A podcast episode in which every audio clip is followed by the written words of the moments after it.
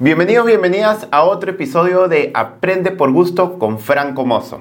Como saben, todos los meses nos juntamos con Franco a que él nos comparta parte de su menú de aprendizaje, libros, artículos, videos, TED Talks que él constantemente revisa para no parar de aprender. Para revisar los anteriores episodios, puedes buscarlo en nuestra página de YouTube, en Spotify, Facebook, Instagram. Así que sin más, veamos qué tiene Franco este mes para nosotros. Hola Franco, ¿qué tal? Hola Pepe, eh, un súper gusto estar aquí otra vez. No, gracias a ti nuevamente. Gracias por acompañarnos un mes más en este segmento Aprendiendo por Gusto con Franco Mozo. ¿Qué tenemos para hoy? ¿Qué tenemos para este mes? ¿Qué nos vas a compartir? Este mes me han pasado un montón de experiencias con estudiantes de colegio que me llevaron a revisar la bibliografía de Roger Hart, que es una persona que escribió hace un tiempo, un par de décadas ya, sobre la participación estudiantil en, el cambio educativo. Y eso quería traerles, como esa refrescada que, he hecho al respecto. Qué bueno, entonces Roger Hart es, la, autobiografía de Roger Hart. Roger Hart es un académico y esto lo escribió en el 93 eh, y ganó mucha atracción en, UNICEF. Eh, además, lo escribió como parte de, digamos, de la Declaración de los Derechos del Niño, de la Convención de, Derechos del Niño, donde sale explícitamente que los niños tienen como derecho eh, la posibilidad de ser escuchados y de intervenir en asuntos que le atañen, incluido la educación, la salud, etc. Es un derecho reconocido internacionalmente. No ocurre tanto, ¿no? En la práctica. Claro, bacán, bacán, bacán. Entonces es como los estudiantes pueden intervenir también en el cambio educativo, de salud en general, en el cambio de su sociedad. En todo lo que le atañe, todo lo que le impacta. Perfecto, buenísimo. Entonces cuéntanos, cuéntanos de qué trata, los principales hallazgos. Entonces, él eh, construye un marco de niveles de participación estudiantil. Eh, luego les vamos a pasar el link eh, y no voy a decirlos todos, voy a sacar, digamos, las partes más importantes, ¿verdad? Pero básicamente, sí dice, oye, hay estas formas que tenemos que estar conscientes. Es un acto de ética en el fondo, ¿no? De cómo nos relacionamos con los estudiantes. Eh, entonces, voy a hablar de los tres primeros niveles, de ahí de los dos últimos, y el medio ya la, creo que las personas, nuestros oyentes lo pueden, lo pueden eh, investigar un poquito más. Los tres primeros niveles son los que más se aleja de una participación sana, pero que yo diría, eh, tristemente ocurre bastante todavía. ¿okay? el primer nivel de participación estudiantil, el más nocivo quizás, o el que tiene menos reflexión ética, se llama manipulación, que es cuando los niños están presentes en el proceso, pero no comprenden ni de qué se trata, ni comprenden por qué están haciendo lo que están haciendo, y en gran medida son utilizados para transmitir las ideas de los adultos. Eh, entonces, por ejemplo, si ves a un niño que está en una protesta, portando una pancarta, no tiene ni idea de, qué, de por qué y qué es lo que está pasando, simplemente le están diciendo, carga esta pancarta, ahí estamos muertos. Ese es el nivel más, más fuerte en lo negativo, ¿no? Se llama manipulación. Eh, el segundo nivel que dice este, Roger Hart, dice, se llama decoración. Y esas son eh, las ocasiones donde, eh, por, poner un ejemplo, ¿no? Oye, los, los, estudiantes participan, ¿verdad? Públicamente de algún evento y, y, se utiliza un poco la figura del estudiante para reforzar una causa no tan fuerte como un tema de manipulación, ¿verdad? Como de di esto, haz esto, pero están ahí y no, no, no juegan realmente ningún rol crítico. Eso es un poco decoración, un poco el nombre es bastante descriptivo. Y el tercer nivel que se aleja, digamos, es una primera categoría, se llama, el tercer nivel que se aleja de, participación estudiantil de, como la quisiéramos en los tratados internacionales, se llama simbolismo, que es el, el que, o sea, funciona y cada vez está funcionando más en el mundo, que creo que nos beneficiaríamos todos si simplemente supiésemos que esto existe para dejar de hacerlo o para hacerlo mejor. ¿Qué es? Que tú traes, vamos a, vamos a decir, una mesa de política pública, traes a un grupo de estudiantes, ¿verdad? Que son los que eh, más fácilmente se expresan y les preguntas, por ejemplo, sobre formación docente, sobre socioemocional, etcétera. Y están ahí y haces el acto simbólico de preguntarles, pero no tomas en cuenta realmente sus opiniones. O sea, solamente lo mm. haces para decir que, que, lo hiciste, ¿no? Y dónde es que, o sea, eh, dónde es que se cae esto y dónde es que se puede mejorar. Es que el estudiante termina, termina en la realidad teniendo poca o ninguna incidencia sobre el tema para el cual le llamaste, ¿no? Eh, y no tiene mucha oportunidad de formular adecuadamente sus opiniones, ¿no? A veces invitamos estudiantes, pero no le damos la oportunidad de prepararse, solamente que estén nomás ahí, le hacen la pregunta, entonces como cualquier persona tiene que en ese momento improvisar su opinión, y creo que una mejor manera de salir del simbolismo es eh, hacer un proceso de, eh, de, preparación con esos estudiantes, ¿no? para que realmente puedan representar la voz de sus compañeros y compañeras. Entonces, esos son los tres niveles, los de más abajo. Claro. Los dos niveles de más arriba, porque son siete, que, son súper inspiradores. El número, perdón, son ocho niveles, perdón. Eh, eh, el número siete es iniciativas que son iniciadas y dirigidas por los mismos estudiantes, ¿verdad? Entonces, ellos conciben y llevan a la práctica proyectos complejos, toman decisiones que afectan a ellos, a su entorno. Y, bueno, ese es un nivel súper interesante. Hart lo que dice es que hay un nivel 8, que es cuando los adultos se unen como aliados y activan esa participación eh, con, con, con lo que tienen, ¿no? Entonces dice, ese número 8 dice, iniciada por estudiantes, pero con decisiones compartidas con adultos. Entonces, igual, inicia la iniciativa del estudiante se, da cuenta de que quiere hacer algo por mejorar su educación, su salud, su comunidad, etc. Y usualmente los adolescentes mismos son quienes incorporan a los adultos en los proyectos que ellos han diseñado y que ellos administran. Ese es el nivel 8. O el Ese, de acuerdo con Hard, es el nivel 8, es el último nivel. Ah, o sea, el 7 es que los estudiantes solos. Así es. Ah, ya. Solo, solo lo inician y hacen y terminan. Así es. Y el último ah, eh, es dos, eh, digamos, en este caso podría ser docentes, padres, etcétera, como aliados para, para, para, no para apropiarse de las decisiones, sino para contribuir en lo que, en lo que pueda contribuir con, con los anhelos y, la, y, la, convicción de esos estudiantes. Para mí es interesante que ese sea el último nivel, porque, porque me, uno, uno, diría, oye, pero ¿por qué, ¿por qué no es a la inversa? ¿no? ¿Por qué ¿por qué no el, del estudiante completamente por su cuenta? Eso fue una de las cosas que yo me pregunté cuando lo leí por primera vez, me cuestioné eso, pero dije, claro, eh, eh, si lo vemos como, como, una, como un pedacito de modelo de sociedad, no es que los adultos ya no existen, los adultos siempre van a existir, siempre van a ser parte. Y entonces creo que lo que Hart propone, al menos yo lo interpreté así, y lo sigo aprendiendo y lo sigo profundizando, es em, que, los, que, que esta aspiración de participación estudiantil cuente con roles eh, intencionados de los múltiples actores que están involucrados. Claro, no, buenísimo, buenísimo esta escala. Eh, y sin explicar mucho, para ya cerrar el círculo o la escala, el 4, 5 y 6 en 20 segundos cada una.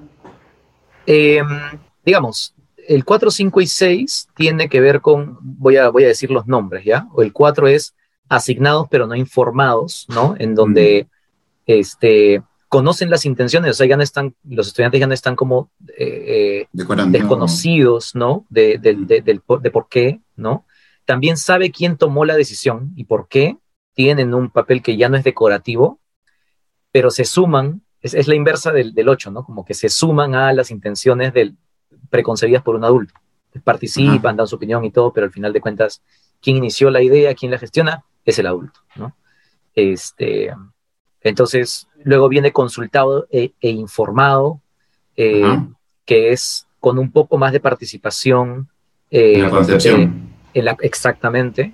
Este, y, eh, y, y, el 6 que dice iniciada por adultos, decisiones compartidas con niños, ¿no? que es el más claramente el inverso, es que efectivamente hay una intención más fuerte de tomar decisiones junto con. ¿no? ese es un poco, ese es un poco lo, o sea, de manera sana diríamos que podríamos estar entre el 5, 6, 7, 8. Oscilando, ¿no? Harte dice, claro, Harte dice, digamos, te dice, mira, de 3 para abajo, olvídate, ¿no? O sea, simbolismo, decoración y manipulación es, es de, lo peor que puedes hacer, ¿no? Eh, y te dice de 4 para arriba ya te estás moviendo hacia la derecha, ¿no? Estás, estás, estás generando un mejor ambiente. Pero yo creo que sí, 6 a, 6 a 8, 5 a 8, creo que eh, mm. Es un buen inicio para decir cómo me voy a mover hacia adelante en esto. Sí, no, buenísimo. Y pensando sobre todo en los proyectos que hacen nuestros estudiantes, cuando aprendes por proyectos, me ponía a pensar que el marco del ABP de calidad, eh, este que utilizamos en Centro ABP, eh, justamente una de las seis dimensiones eh, de calidad es la gestión de proyectos y habla de que la gestión del proyecto debe ser el estudiante en el timón, ¿no? Para que realmente el proyecto sea de calidad, el estudiante tiene que estar en el timón, y lo cual no significa muchas veces que la idea y todo salga del estudiante, pero sí como, una, como un 7, como un, perdón, como un 6 o como un 8, ¿no?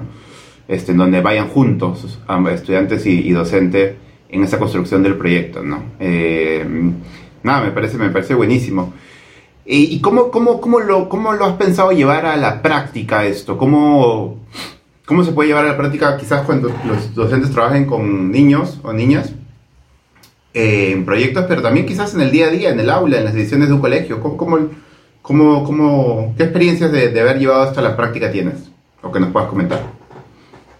Una es la que, la que tú has dicho, ¿verdad? Eh, porque el abanico es amplio en donde en donde pueden tomar decisiones junto con adultos. Entonces, uno es en el ámbito, eh, eh, por ejemplo, de una experiencia de aprendizaje o de un proyecto, en donde creo que tiene mucho que ver con, con un poco resistir la tentación, el camino, el camino más recorrido, digamos, el camino más fácil es, oye, como yo tengo manejo del currículo, ya pues yo, yo determino el tema, yo determino eso. El camino mm. menos recorrido es que uno inserte momentos deliberadamente para tener una conversación sin agenda con el estudiante, ¿no? O sea, sin la agenda de voy a, muchas muchas personas dicen voy a negociar y, no, no, no, sé si me gusta esa, no, no sé si mm. tú has escuchado, en, el lenguaje de proyectos en nuestro país, la primera etapa, formalmente, muchos docentes la, la refieren como la negociación. Y a veces parece como que fuese, eh, y esto aparece, ¿no? Formalmente en los documentos de proyectos educativos en el Perú, eh, es, un término que muchos de nuestros estudiantes van a reconocer rápidamente. Eso me, hace tomar una pausa, porque parece a veces como que escondiera la noción de que el estudiante ya, el, docente ya decidió y tiene que negociar qué parte de lo que ha decidido los estudiantes van a permitir hacer, ¿no? Em, no siempre ocurre así.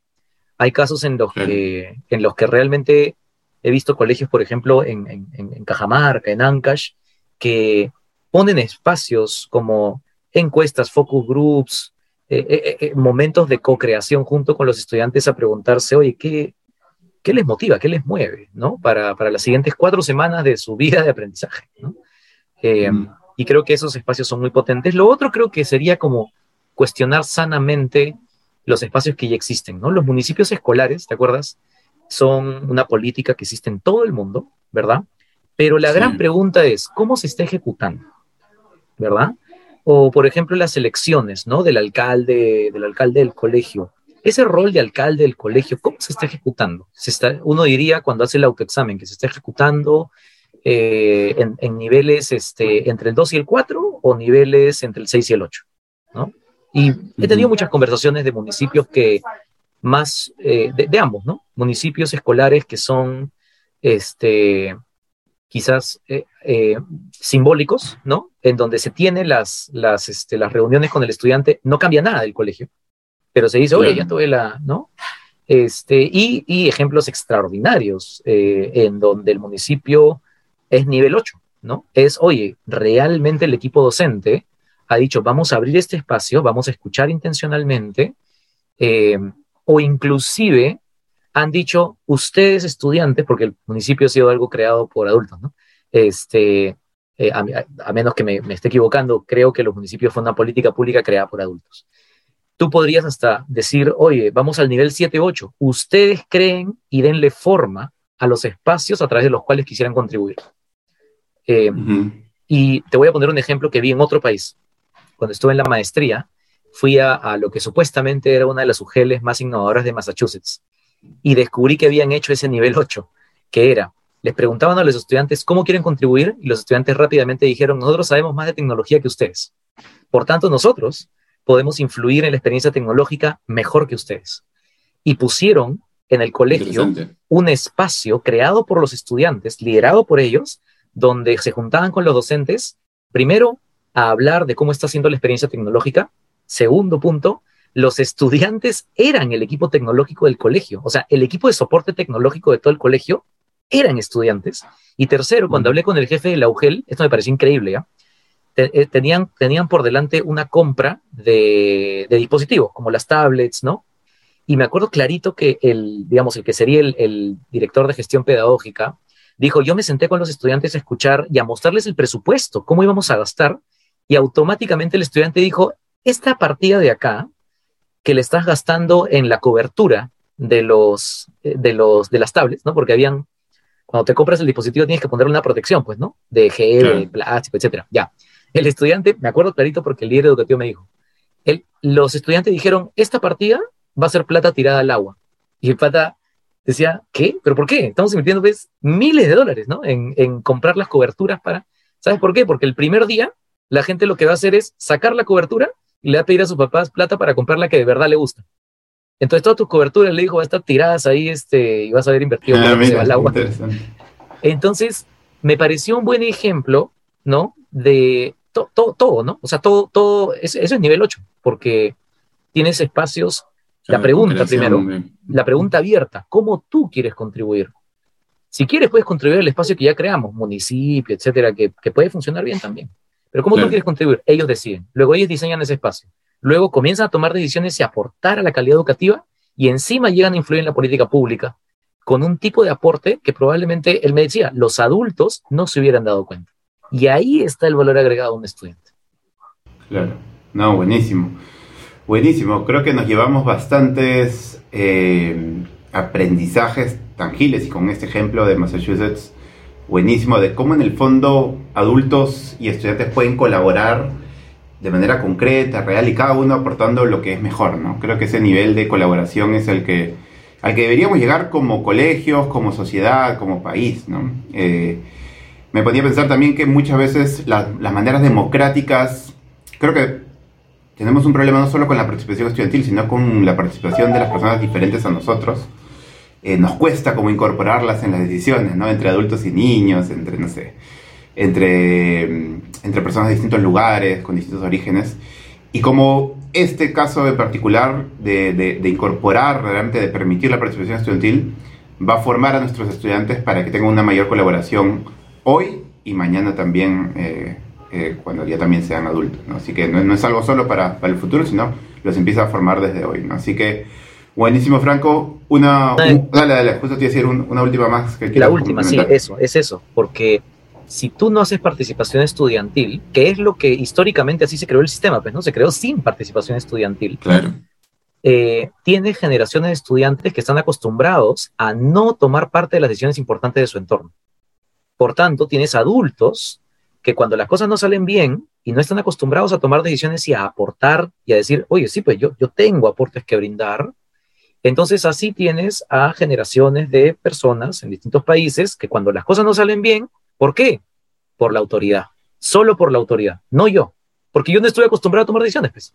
Si eso lo, revertimos en el colegio, tenemos la chance en los próximos, no sé, pues 30 años, tener toda una generación de estudiantes que hayan tenido la experiencia de, no, no, no, autoridad sí, pero yo también. ¿Y qué pasaría, por ejemplo, con nuestro país si, si eso fuese la norma en los colegios? Exacto, exacto. No, buenísimo. Sí, eso es también lo que fomentamos en, en Centro de P queremos que los estudiantes tomen las decisiones, analicen, eh, que sean protagonistas al final de su sociedad, de su entorno, hoy. ¿no? no que solo los preparemos para el futuro, sino que desde hoy lo empiecen a hacer. Claro, pensando en el futuro, pero pensando también que hoy pueden transformar su sociedad eh, y hay que incorporarlos en la participación y no solo incorporarlos, sino incluso dejar que ellos conciban muchas veces muchas de las ideas de cambio que, puedan salir del colegio. ¿no? Buenísimo ser aliados para que su experiencia sea la mejor posible a, lo largo de ese camino. Buenísimo. Gracias, Franco. Eh, nos volvemos a ver entonces en un mes. Eh, vamos a compartir el link que nos, que nos has pasado y gracias a todos y todas por, por escucharnos, por vernos. Y no se olviden de suscribirse, como siempre, al canal de YouTube, de Instagram, de Facebook. También tenemos versión en audio en Spotify. Tenemos TikTok, donde lanzamos pequeños momentos de este video también si quieren ver en pequeñas píldoras. Y gracias Franco nuevamente y nos vemos en diciembre para seguir aprendiendo juntos o aprendiendo por gusto. Gracias. un, placer. Cuídense mucho. Un abrazo. Un abrazo. Gracias. Saludos a todos. Bye bye.